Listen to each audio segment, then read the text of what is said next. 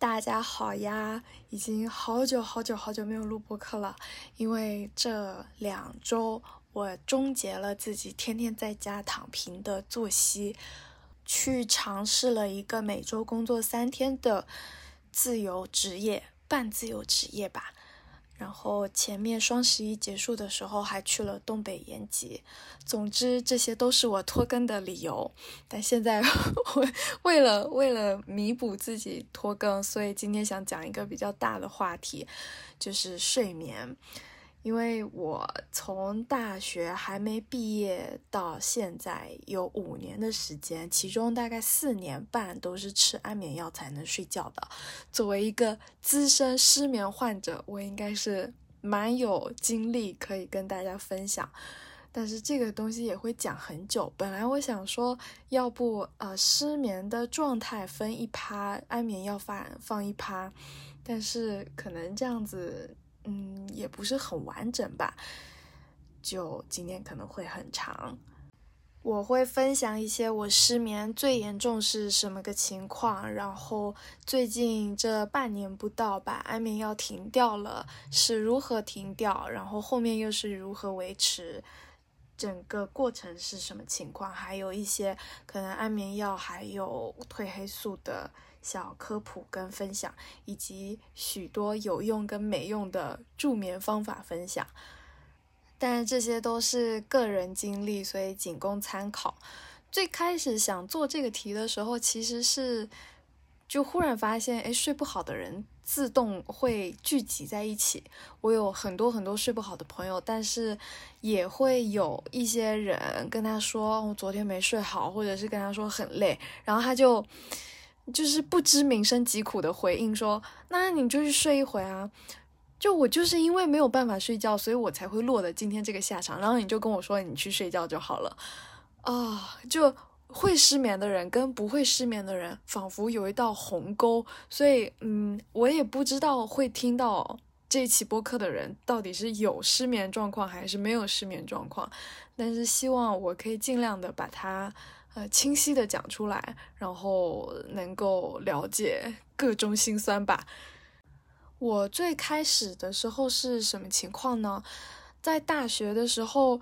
嗯，因为每天就想做的事情很多，但又不想去上课，所以久而久之就变成我早上七点、六点、七点太阳上来了以后才去睡觉。睡到可能断断续续睡到下午一二三四点，或者五六点，就傍晚了，我才起床去吃东西，然后再来开始做我今天想做的事情，就整个已经日夜颠倒了，颠倒了很久。我发现我会错过一些朋友的聚会，我连晚餐聚会我都没有办法早起个一小时，然后先去化妆，再去参加他们的聚会，我没有办法了，我才意识到说。哦，我这个状态不是很正常啊。然后，因为那个时候可能是因为年轻吧，所以其实并不会感受到说失眠对身体的痛苦，灵魂也不会感到什么痛苦。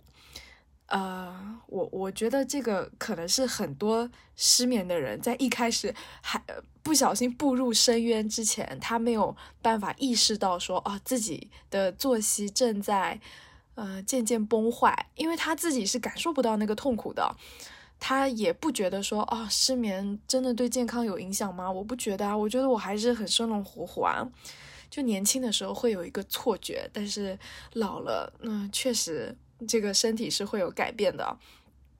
然后我当时因为没有办法参加朋友的聚会，我才想说，那我要想办法自己调整一下。我才发现我自己已经调不回来了，所以我就去吃药。因为台湾对于精神疾病或者说睡睡眠疾病是没有什么不可说的，就反正很多人都这样。那你就去呃挂医保，然后你去呃心精神科、心理科，然后说睡不着，他就会给你吃药。但是因为安眠药，像不管在台湾和大陆，它都是。处方药，所以你必须得跟医生去了门诊，跟医生聊过以后，你才能够拿到能够 治疗你的小药丸。所以有人可能会卡在这一步，呃，实在不行的话，你可以偷偷自己去看。然后我觉得，我我当时我没有去精神科的时候，我也觉得，天呐，那边会不会很恐怖？很多人会在那边大吼大叫嘛，或者是会有一些精神异常的人，可能就把他想象的很电影、很戏剧化。但其实那边的人都跟我很像，哎。就年纪没有太大，然后可能大家生活没有特别的夸张，也没有特别的糟糕，就看起来很普通，看起来就跟在地铁上的人是很相似的，只是刚好大家一起聚在了这里等药等医生，所以我是真的去过了以后，我才发现这个门诊没有那么恐怖，或者说没有想象起来那么恐怖，所以这个可能是。啊，深受失眠苦恼，但是又不敢踏出那一步的人可以参考的地方。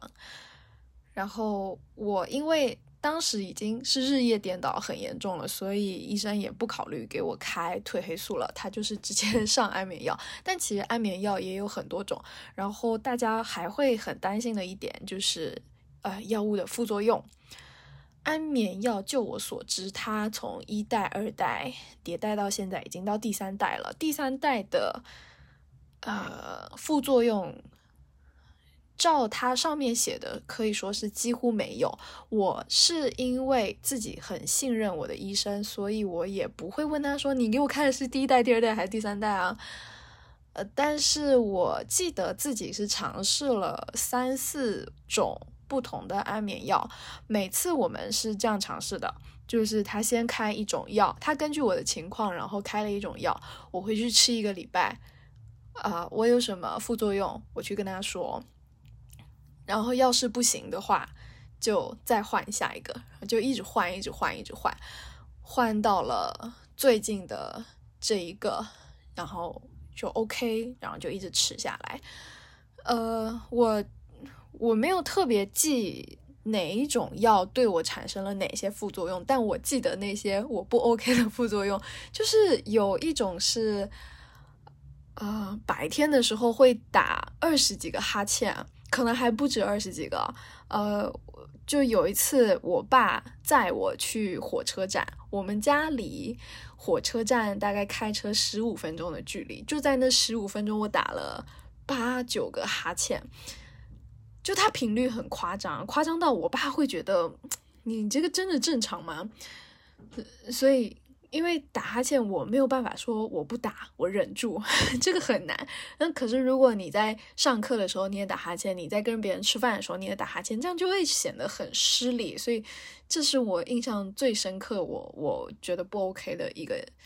副作用之一。还有一个是早上醒来头会超级沉。会觉得昨天被人家打了，或者是有人趁我睡着了以后偷偷的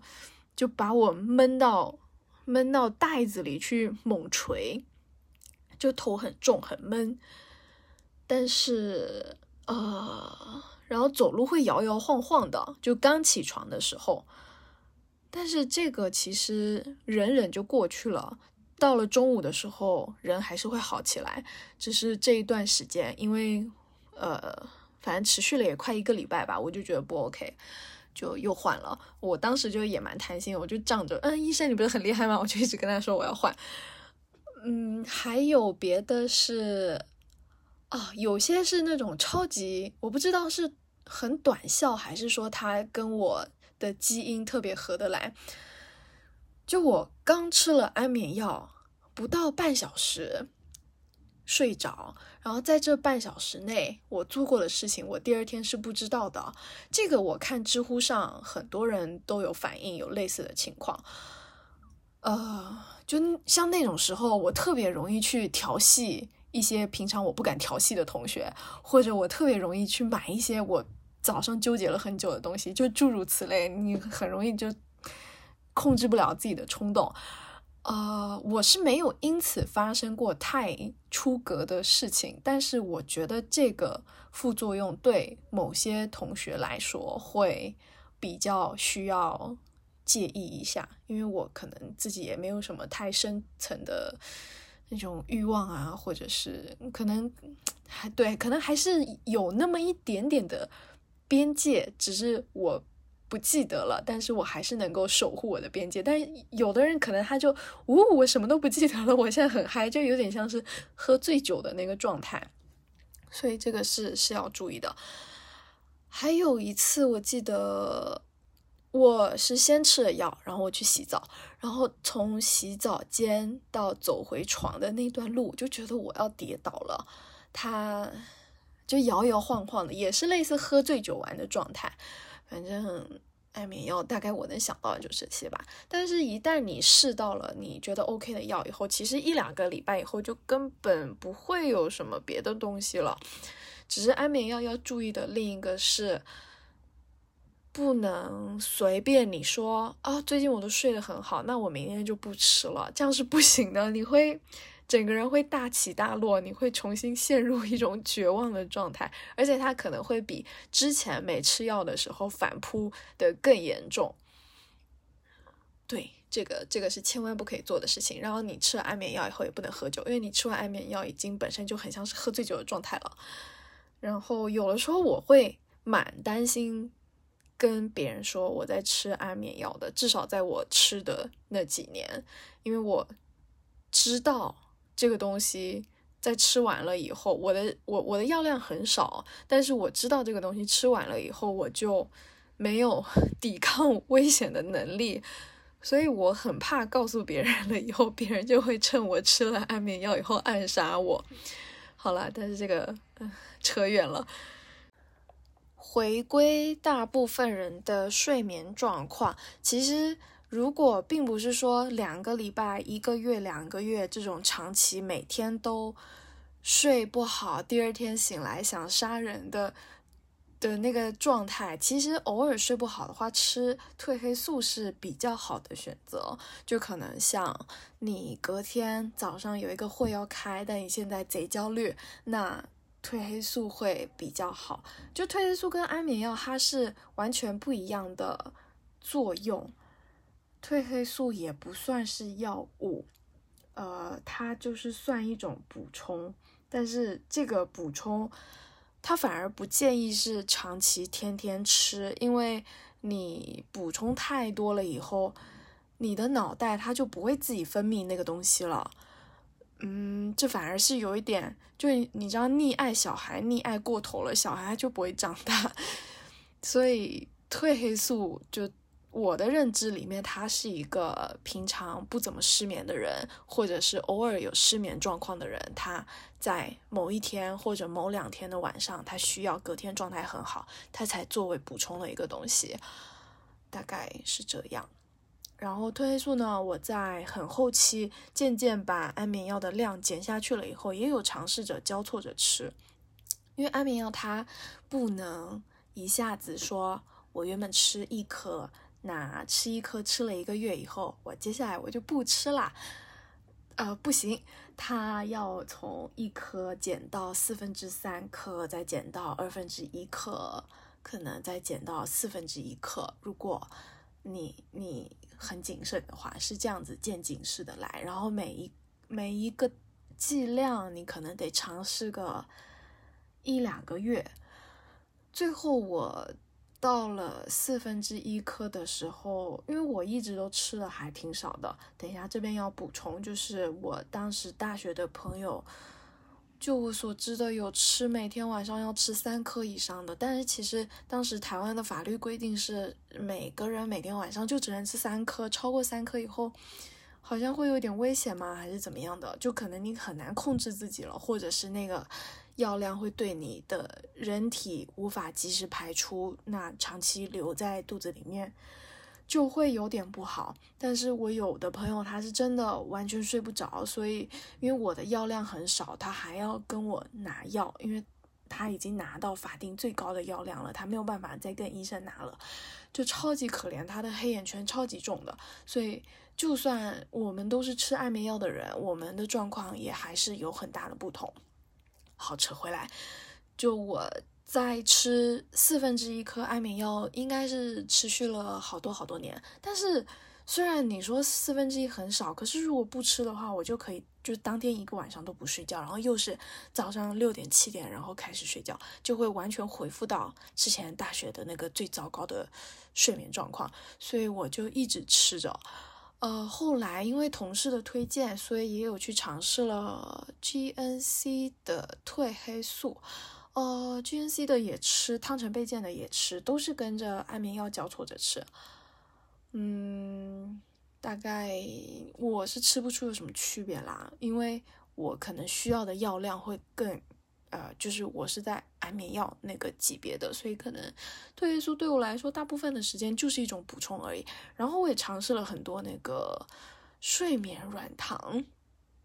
啊，对我来说没有什么用。但是对于从来不吃褪黑素也不吃安眠药的。有一些朋友反馈是当天晚上睡得挺香，所以大家应该可以大概知道他们各自对应的人群是怎么样的。这半年让我决定要停掉安眠药，其实。是一个很随便的契机，就是朋友说啊，你现在辞职了，那你是不是也可以不用 吃安眠药了？然后我当时就在那个氛围语境下，我觉得哎呀，你说的有道理。然后我当天回家我就不吃了，我就想说，那这一次我既然都没有工作了，明天也不用早起，那我一定可以忍住，就是这么随便的开始了。但是刚停药的前两周超级痛苦，有一天周五还是周六吧。呃，不知道陈恒讲了什么，然后我就直接哭了。我就说你又不知道睡不着的痛苦，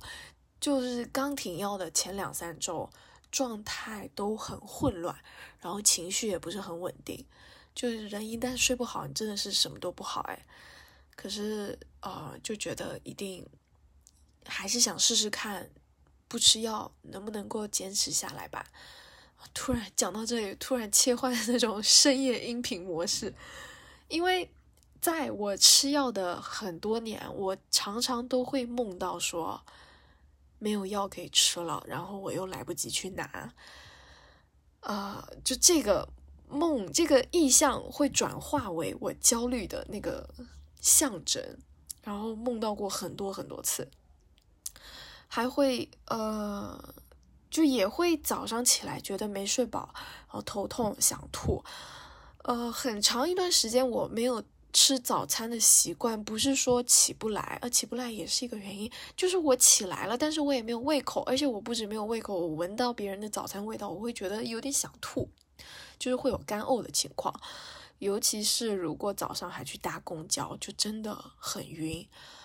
呃，反正反正生理上各种不适吧。对，主要还是做梦。我的失眠状态主要是噩梦，要不就是梦到没药吃，要不就是梦到老板，要不就是梦到工作，反正都不是什么好东西。但是这种东西我有可能连续梦个两三天，到最后我就是已经没有勇气再闭上眼睛了，因为我觉得我要是现在睡觉，我一定还是睡不好，就是整个人已经对自我。独立睡眠产生了怀疑，就我当时已经产生到了，我觉得自己没有一种睡眠的能力，我是丢掉了这个能力了，对自己已经 自我怀疑到了这种程度，所以，我呃，当时朋友提议说我可以停药的时候，我觉得这个是不管怎么样，我想要再重新练习把睡眠的能力，呃，就算打掉重练也好，重新建立起来一个睡眠的能力吧。当时是这样想的，然后又经过了各种尝试、各种记录、各种混乱以后，大概一个月就不到一个月以后，算是真的稳定下来。现在到现在三四个月，可以就是每天都很稳定的睡觉。呃，我列了五个方法，这些是有用的方法。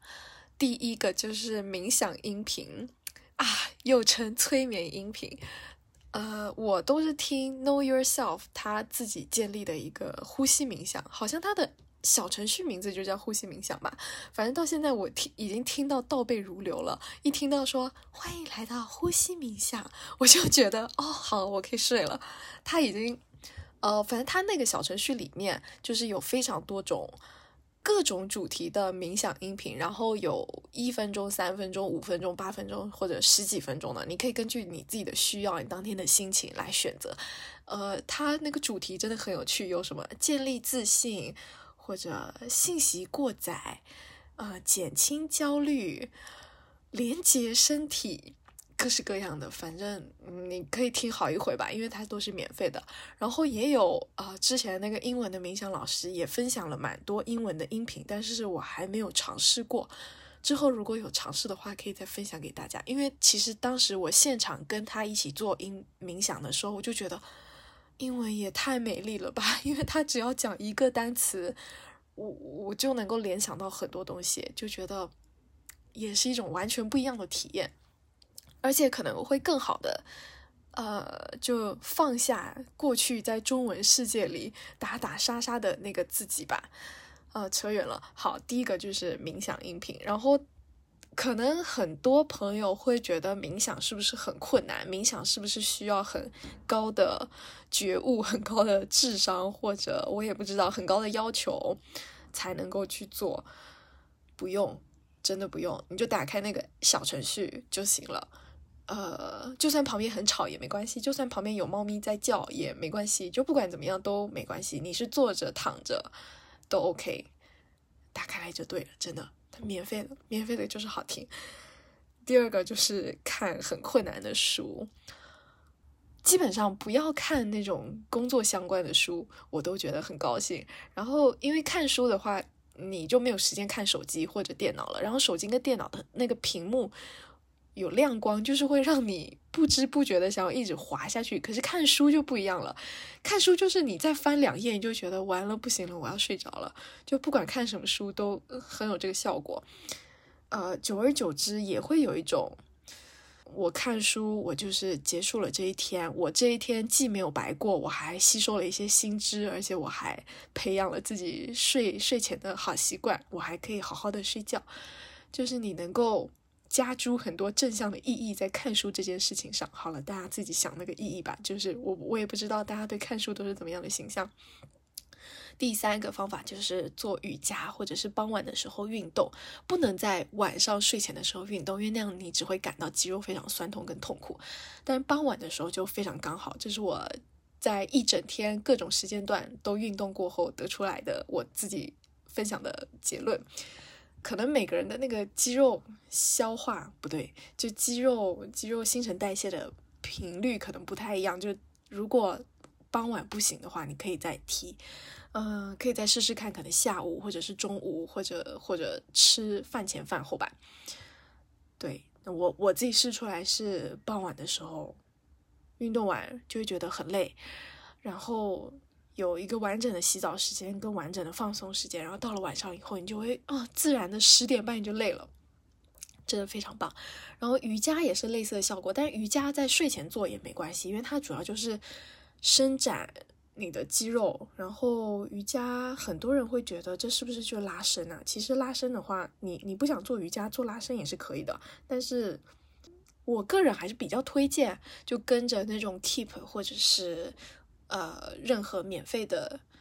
视频，然后去一起做一段比较完整的，至少十五分钟、二十分钟的瑜伽或者拉伸。因为有的时候，如果你只是想说哦，我拉伸一下，然后你拉伸了一个动作，你根本就没有开始拉，你就一个动作，可能你两分钟你就觉得哦拉够了，然后最后你躺在床上你就说啊拉伸没有什么用啊，我还是睡不着，就是你没拉够。好，扯扯又扯远了，但是扯回来。第四个跟第五个方法就是有一些不能做的事情，主要就是我自己不能在晚上的时候看新闻，尤其是微博，呃，也不宜在晚上的时候工作。实在不行的话，我才会在晚上的时候打电话。但是就我不能让自己带着事情去睡觉，我一定要跟嗯，就可能跟对方说这个东西我明天早上处理，或者是我这边先处理到什么东西，剩下的我明天再来。我自己是这样的，但好像有的人真的是可以做到随时随地工作，哎，我也不是很懂。最后一个就是，有的人比较习惯睡觉的时候完全没有声音，但有的人习惯睡觉的时候旁边有一些背景噪音，比如说别人打呼的声音。我以前觉得，我以前以为自己是需要完全的安静，但是其实现在发现，呃，旁边有一个稳定的呼噜声，不管是猫咪的或者是人的，都会让我有一种啊，现在确实是睡觉时间、睡觉阶段的一种提醒的感觉。啊，大家可以试试看吧。为什么现在越讲越嗨？因为陈恒马上就要回来了，我一个人在家里的快乐时光就要结束了。但是，呃，我我我其实很不好意思在他面前录播客，所以我只好在他还没有回来之前赶快把它录完。最后，我想要讲的是。我其实想讲睡眠，或者说想分享我自己的失眠，拯救自己失眠的经历已经很久了。可是因为最近这两个月睡得太好了，我反而会有一点忘记自己过去是多么的痛苦，或者是自己在当初有多少的挣扎。我甚至还在想，是不是就是因为我年纪到了，已经老到了一定的程度，所以晚上不睡觉不行了，然后自然而然失眠，它就解决了。这也是曾经有人跟我说过的一种解释。